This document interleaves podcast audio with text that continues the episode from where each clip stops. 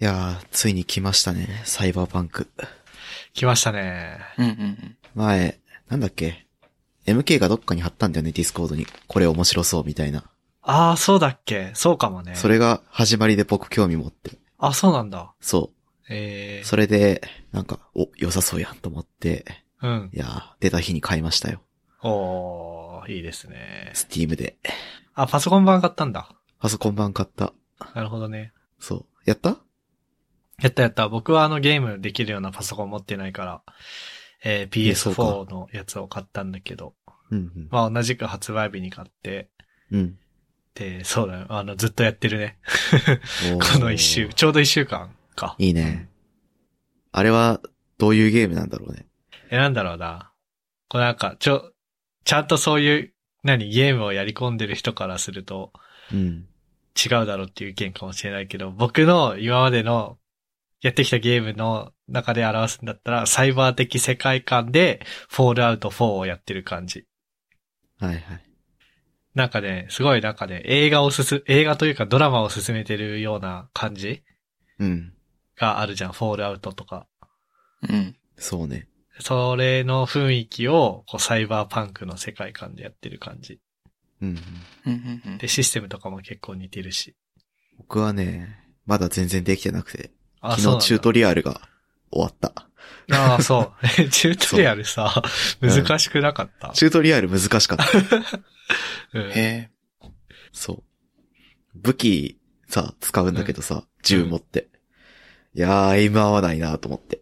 うんリココンがむずい。なんだっけな、なんか見つからないように敵、あ、そう、まず敵を、なんか、ステルスえ、そう、ステルスのやつ。敵の近くにあるなんかディスプレイかなんかを遠隔ハックして、うん。えー、敵をそっちに注意引きつけて、後ろから近づいて敵倒すみたいなやつでさ、うん。何回やってもさ、なんか、 何足音立てちゃってバレてゲームオーバーになっててさ。 あれが一番難しかった。俺も5回ぐらいやり直した。 5回で済んだんだ。画面にちゃんと、うん。こう、しゃがんだら足音が消えるとか書いてあるのに、俺ずっ と、あの、走り込んで、ホールドしようとして。そうその度にね、なんか、開始地点に戻されて、切れそうそにうなっそうてそうそうそうそう。最初意味が分かんなかったもんさ。クレーマーみたいな感じになってた。へえ。そんなアクション要素あるんだ。あるあるああー、あるそうそうそう。なんかね、メタルギアとダークソウルかな。うん。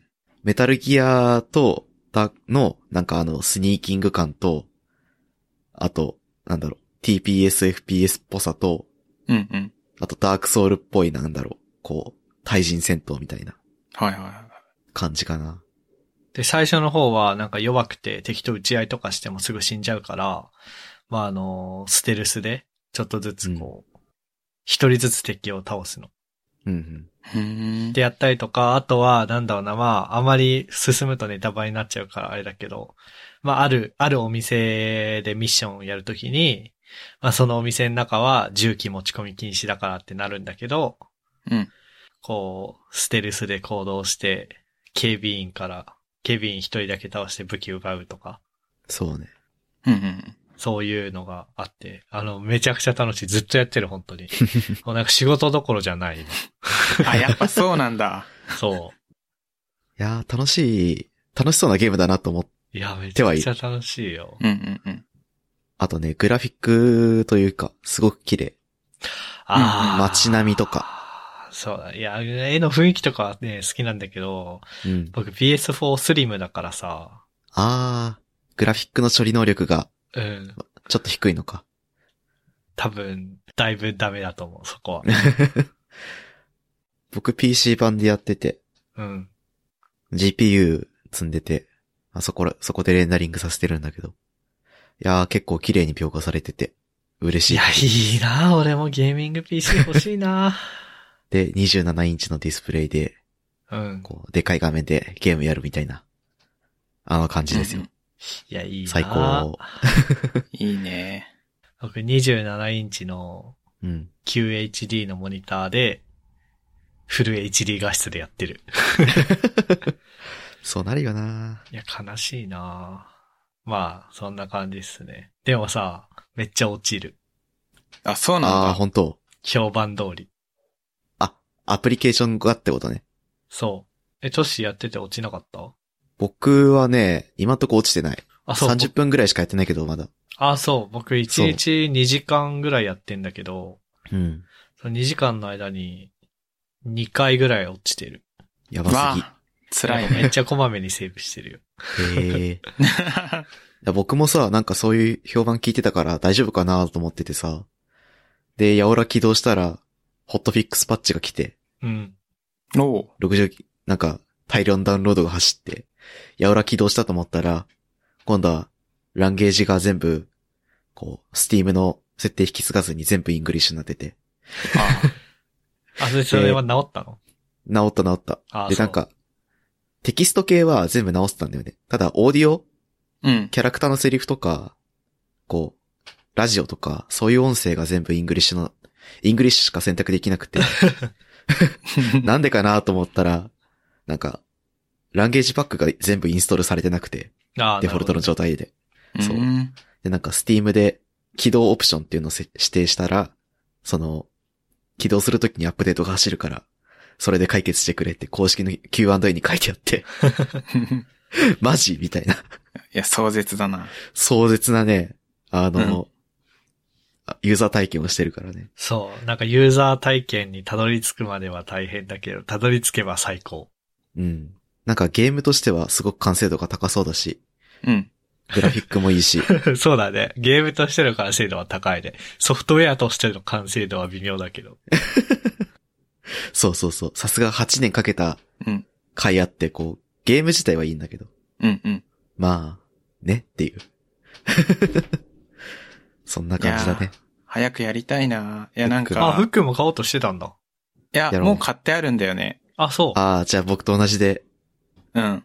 まだ起動してないせいか。そう、もうダウンロードまで済んでるから、あと起動するだけなんだけど、うん。絶対やり始めたらさ、ハマっちゃうから。で、 そうねあの、有給駆使して24から年末年始の休み入るから、そこで思いっきりやろうかなって。ああ、あ思あ、ってそれはちょっと正しいかもね。そう、ネタバレを回避し続けて頑張ってるんだけど、あそただ、発売までの間は、事前生放送とかを見ててさ、いいね。うん。う。うん。なんか、スタッフの人がここがいいんだよ、みたいなのも放送があって、ううんん。で、街中を作り込んだ 3D グラフィックの人が、なんか、超細かいところまで作ったから見てくれよって言ってた。えあえあ、でも確かにね、うん。いろいろ細かいところ多いわ。へえ、楽しなみんか、グラスとか、ゴミ一つとっても、なんかねう、ん書き込まれたりしてる。うん、そうだね。あうん。プレステ4の洗い画質ながらも、その辺の書き込まれてる感じは感じ、うん、感じ取れるね。うん。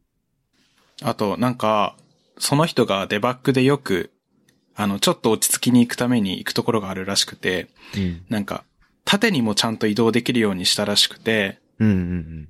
でなんか、ビルとビルがあって、もう片方のビルに登って、そのもう一方のビルを見ると、ちゃんと景色が動いてるっていう、なんか、生活がちゃんと一人一人一部屋一部屋にあって、あ動いてるって言って、それを眺めるのが好きなんですよねって言ってて、なんか、それやりたいなと思ってずっと楽しみにしてるんだよね。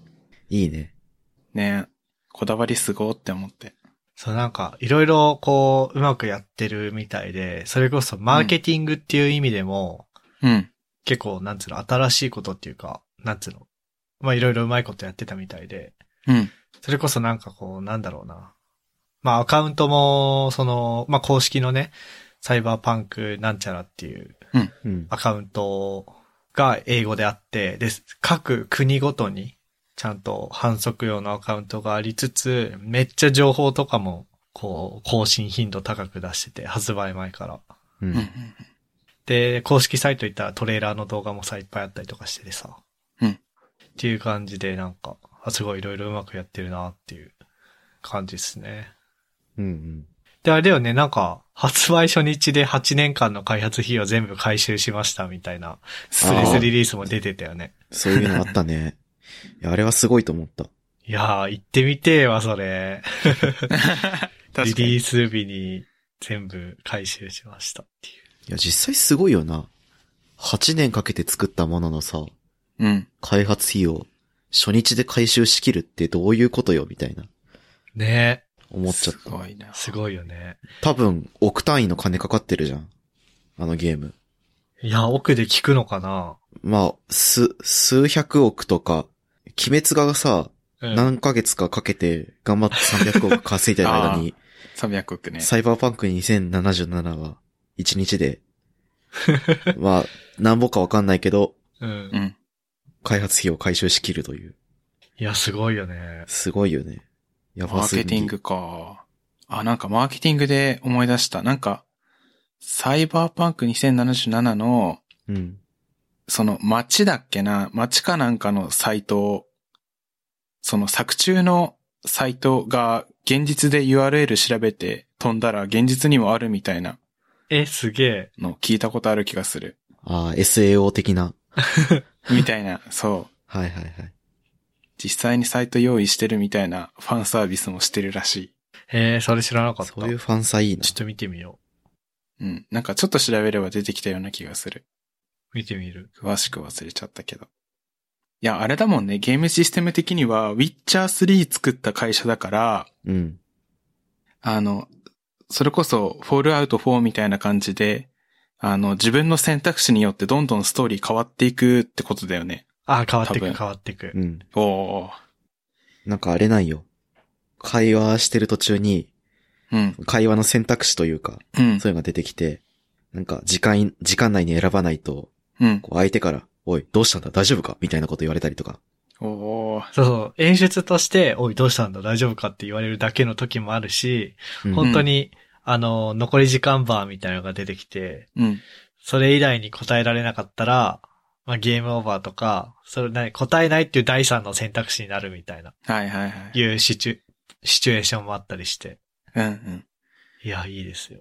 いや、なんか、本当に、本当の意味での RPG だもんね、それって。ああ、確かにね。自分の選択によってこう、結果が生まれるという。うん。いいですよ。いや楽しみだでなんか、で、そう、今作は、あれなのね、もう、あのーファ、一人称視点しかできないのね。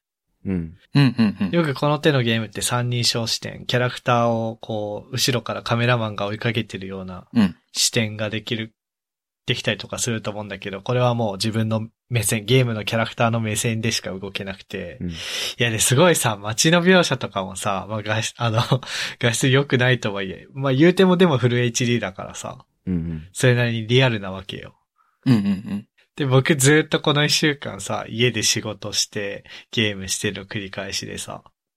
で、今日ちょっとたまたま用事あって外出かけて商店街歩いたんだけどさ、うん。うん。なんかこう、なんつうの、こう、まあお店から音楽とかが鳴ってるわけよ。よくわかんないラジオとか音楽とかね。うん。うん。で、その横を歩いたらさ、音響がさ、こう、前からうーっと真横に来て、後ろにこう音が過ぎ去っていく感じあるじゃん。うん。うん。これヘッドホンつけてゲームしてる時の体験だと思って さ。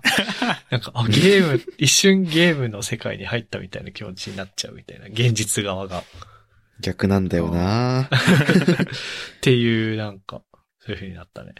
いいね。没入感が高いというか。うん。いいね。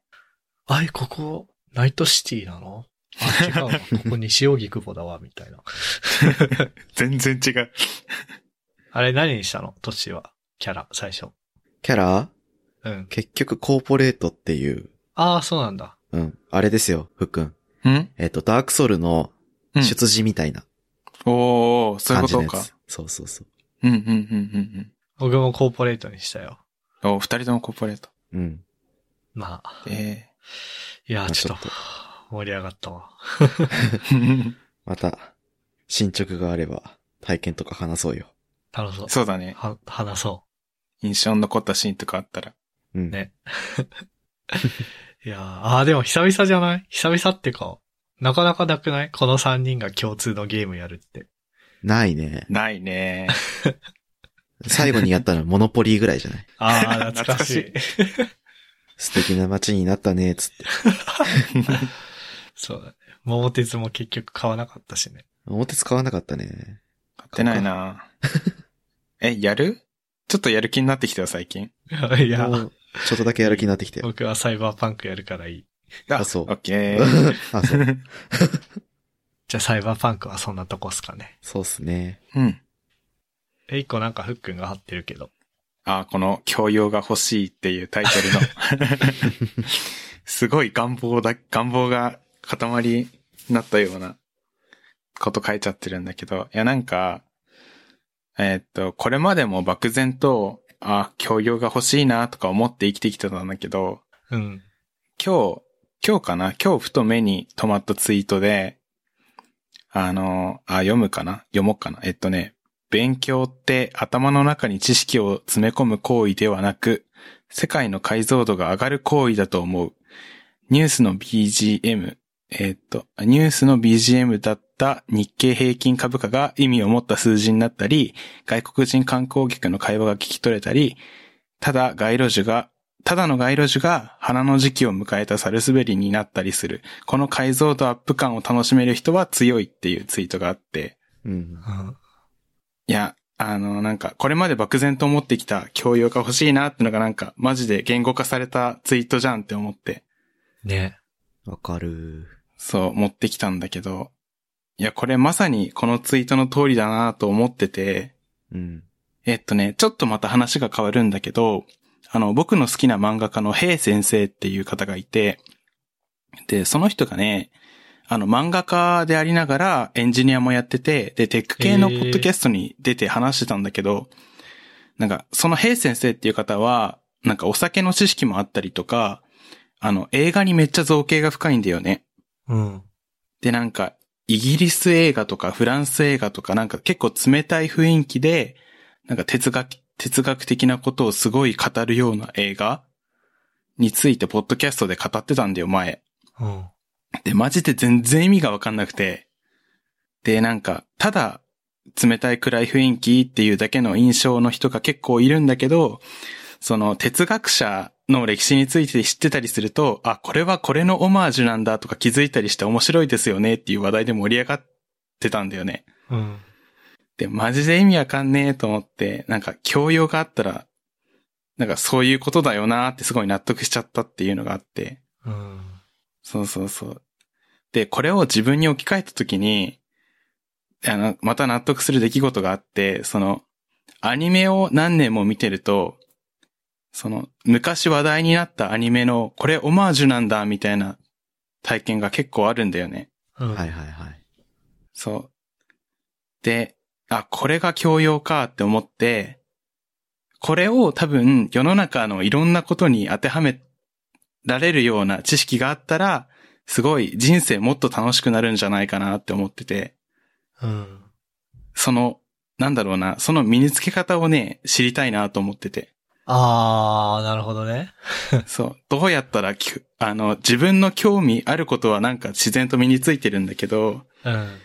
その新しい方向への向け方あ知識の持ってき方がどうしたらいいんだろうなーって最近の僕のテーマでずっと考えてるんだよね。なるほどね。ー、なんだろそあー、そういうことね。なるほどね。あー、じゃあ勉強によって、う。うん。勉強によってっていうか、だから結局、世界の解像度が上がるっていうこと自体は、うん。いいもの、いいものっていうか、良いこととして認めつつ、じゃあ、自分の興味のあることはそうやってできてるんだけど、そうじゃないところをやっていくにはどうすればいいのか、みたいな。そうそうそえそれはあれでしょ普段と違うことを意識してするしかないでしょう。うん。もうななるんほかど突拍しないことをやるが一番いい。コンフォータブルゾーンを抜ける。う。あ。なんか前話したね。前話したよ。なんか。ああ、続いてるなそうそうそういや、本当にそうだと思う。うんうんうん。なんか、あれよね。あーんと、いい例がうまく浮かばないけど。なんか、例えば、見過ごし、いつも見過ごすような広告の看板とかをうん。見て、あの商品ってなんやねんみたいなことを気にして検索してみるとか。ああ、なるほど。そうそうそあとは、まあ、これ前回っていうか、えっ、と、第59回だから前々回か。前々回トッシーと2人会やった時にも話したんだけど、違う業界の人と絡む。あ、それはあるね。言ってたね。うんそう。まあ、僕は引っ越ししたから、引っ越しっていうか不動産業界のあれだけど、例えばふっくんも、うん。まあなんかの時に出社した時に、エンジニアじゃなくてビジネス側の人と飯行くとか。あー、なるほどね。いや、マジで価値観からして違うよね。うん。なるほど、なるほど。あとはあれじゃないうん。なんか、絶対に読まない本を読めば。なるほど。 本屋のさ、うん。ビジネス書の新書コーナーでおー。ピックアップされてるやつ。まあビジネス書じゃなくてもよくてさ、何はい、はい、はい。山菜、山菜図鑑とか。いや、あー。いや、本当にだから、なんかルールとか決めずに突拍子もないものを突拍子もなく摂取して、うんそれについて一通り考えるっていう時間はマジで大事。あれそれ割と答えなんじゃないなんか、本屋のいつもとは違うコーナーによるって答えな気がする。うんあ。ーいや、割とありだと思うよ。なんか、プラッと本屋入って、うん。いつも通る、なんか、ビジネス書籍とか、うん。技術書とか、まあ、漫画コーナーとかだけじゃなくて、こう、奥様用の雑誌とか、マークとか、うん。そういう雑誌を手に取ってみるとか、あとは、簿記検定の参考書、 パラパラめくってみるとか。え、いや マジで本当にえ僕やってたよ。え学生えの頃えあの、地元の駅のキオスクに暇な時に行って、こう全然興味ない本をパパッと手に取って、だからカメラの本、雑誌とか、ーうんうん。そういうの読んだり、僕車興味ないけど車の雑誌とかも適当にパラパラめくったりしたり、へえキャンプ用品の 雑誌とか、いアはいはウトいドア系の雑誌とか見て、うん。はあ、なんか最近はこういう風になってんだ、みたいな。いや、見るだけで全然違うと思う。うんうんうんそう。なんか、最初のレイ、ハードルさ、まあ、我々オタクだから高めがちじゃないですか。うん。うん。だけどなんか、そういう、なんだろうね。一見、なんだろう。こう、ジャンクな情報でも、入れるのと入れないのじゃ、こう、質が違うから。うんだし、こう、ジャンクなのってさ、腹空いてる時うまいじゃん。うん。こう、噛んだ時の味が、こう、情報ゼロの時に摂取した時のものは、より、こう、刺激が強いというか、うんうんうんうん。塩味濃いめだから、割とおすすめ。一旦フラットになって、何かそうそうそう。新しいもの。いや、図書館とか相性良さそうだな。図書館の方が金かからないし、うん。その、立ち読みルールとか厳しいところじゃないから、おすすめかな。確でかに。も、山菜の図鑑はマジでおすすめ。山菜の図鑑か。登山行った時めちゃくちゃ面白そ山菜とキノコと、花の図鑑はおすすめ。う。うんうんうん。あの、すげえな子供用とかじゃないやつね。割と、こあう、ー専門性の高いやつを、パラパラめくると、あ、この葉っぱ見たことあるとか。面白いっす図よ。鑑なあー図鑑いいね。図鑑ってね、割と、いいよ。こう、昔の印象だとさ、写真があって、うん。うん。こう、これは、なんて名前みたいな、だけじゃないんだよ、図鑑って。うんうん。じゃ、こう、過筆されてて、生態とか、特徴とか、うん。そういうの見ると面白いっすよ。勉強になるわ。本当に。ええ何でもいいけど。いいなそうそうそう登山とか、それこそ散歩とかでもなんか解像度広がって面白くなりそう。あ、そうそうそうそう。北海道の、なんうか、ん。草花の図鑑とか読むと、こう散歩してる時にさ、やっぱ、目に入るじゃん。うんだから、ああ、この季節になったんだなとか、ああ、もうすぐこの季節かとか。うん。やっぱ植物とか生物って季節ごとにあるじゃないですか。うんうん。だからそういうのの楽しみ方が増えるとか、あさっきの、こう、花が咲いた頃のサルスベリだとか、そういうところの解像度はめちゃめちゃ上がって、お散歩が歩くだけじゃなくて、こう、季節を楽しみながら歩いて思考を整理する時間になるという。いや、すげえな。教養だな。いいかもしれん。あの、本屋に行って無作為に、あの、普段行かないコーナーに寄るのもいいと思ったし、うん。あとはあれだね。なんか自分の行動範囲でより深めれそうなものを掘っていくみたいな。散歩で言うと、なんか花とか野草とか、そうね。あとはなんだろうな。見に行く映画についてちょっと調べるでもいいし、うん。なんか良さそう。橋の建築方法とかね。あ あ、なるほどね。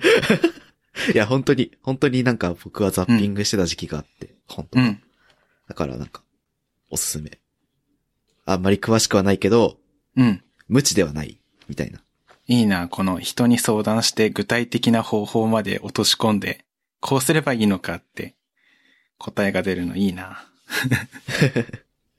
いや、あとさ、うん。ふっくん車あるからさ、あはいはい、あ、あるそうねね。なんか意味不明なところに突然行けば。あ。北海道それやり放題だよね。そうだよ。え、なんか、う突然帯広行こうよ。流氷、流氷見に行ってきない。ああ、言葉がロマンチック。流氷見に行く。そうで。いいかもし れん。突然聖地巡礼って言ってこう、網走韓国行ってさ、ゴールデンカムイのスタンプラリーをしてこようよ。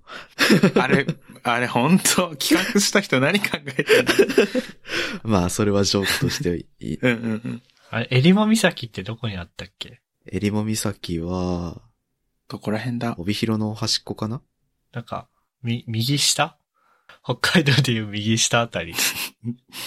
確か。だだっけ右下なんか、えりも岬にね、旅館、旅館やってる VTuber の人いるよ。本当に うんあ、えマジか。調べよう。あれ、フックン前紹介してなかったっけえりも岬あ、別か。旅館 VTuber は別か。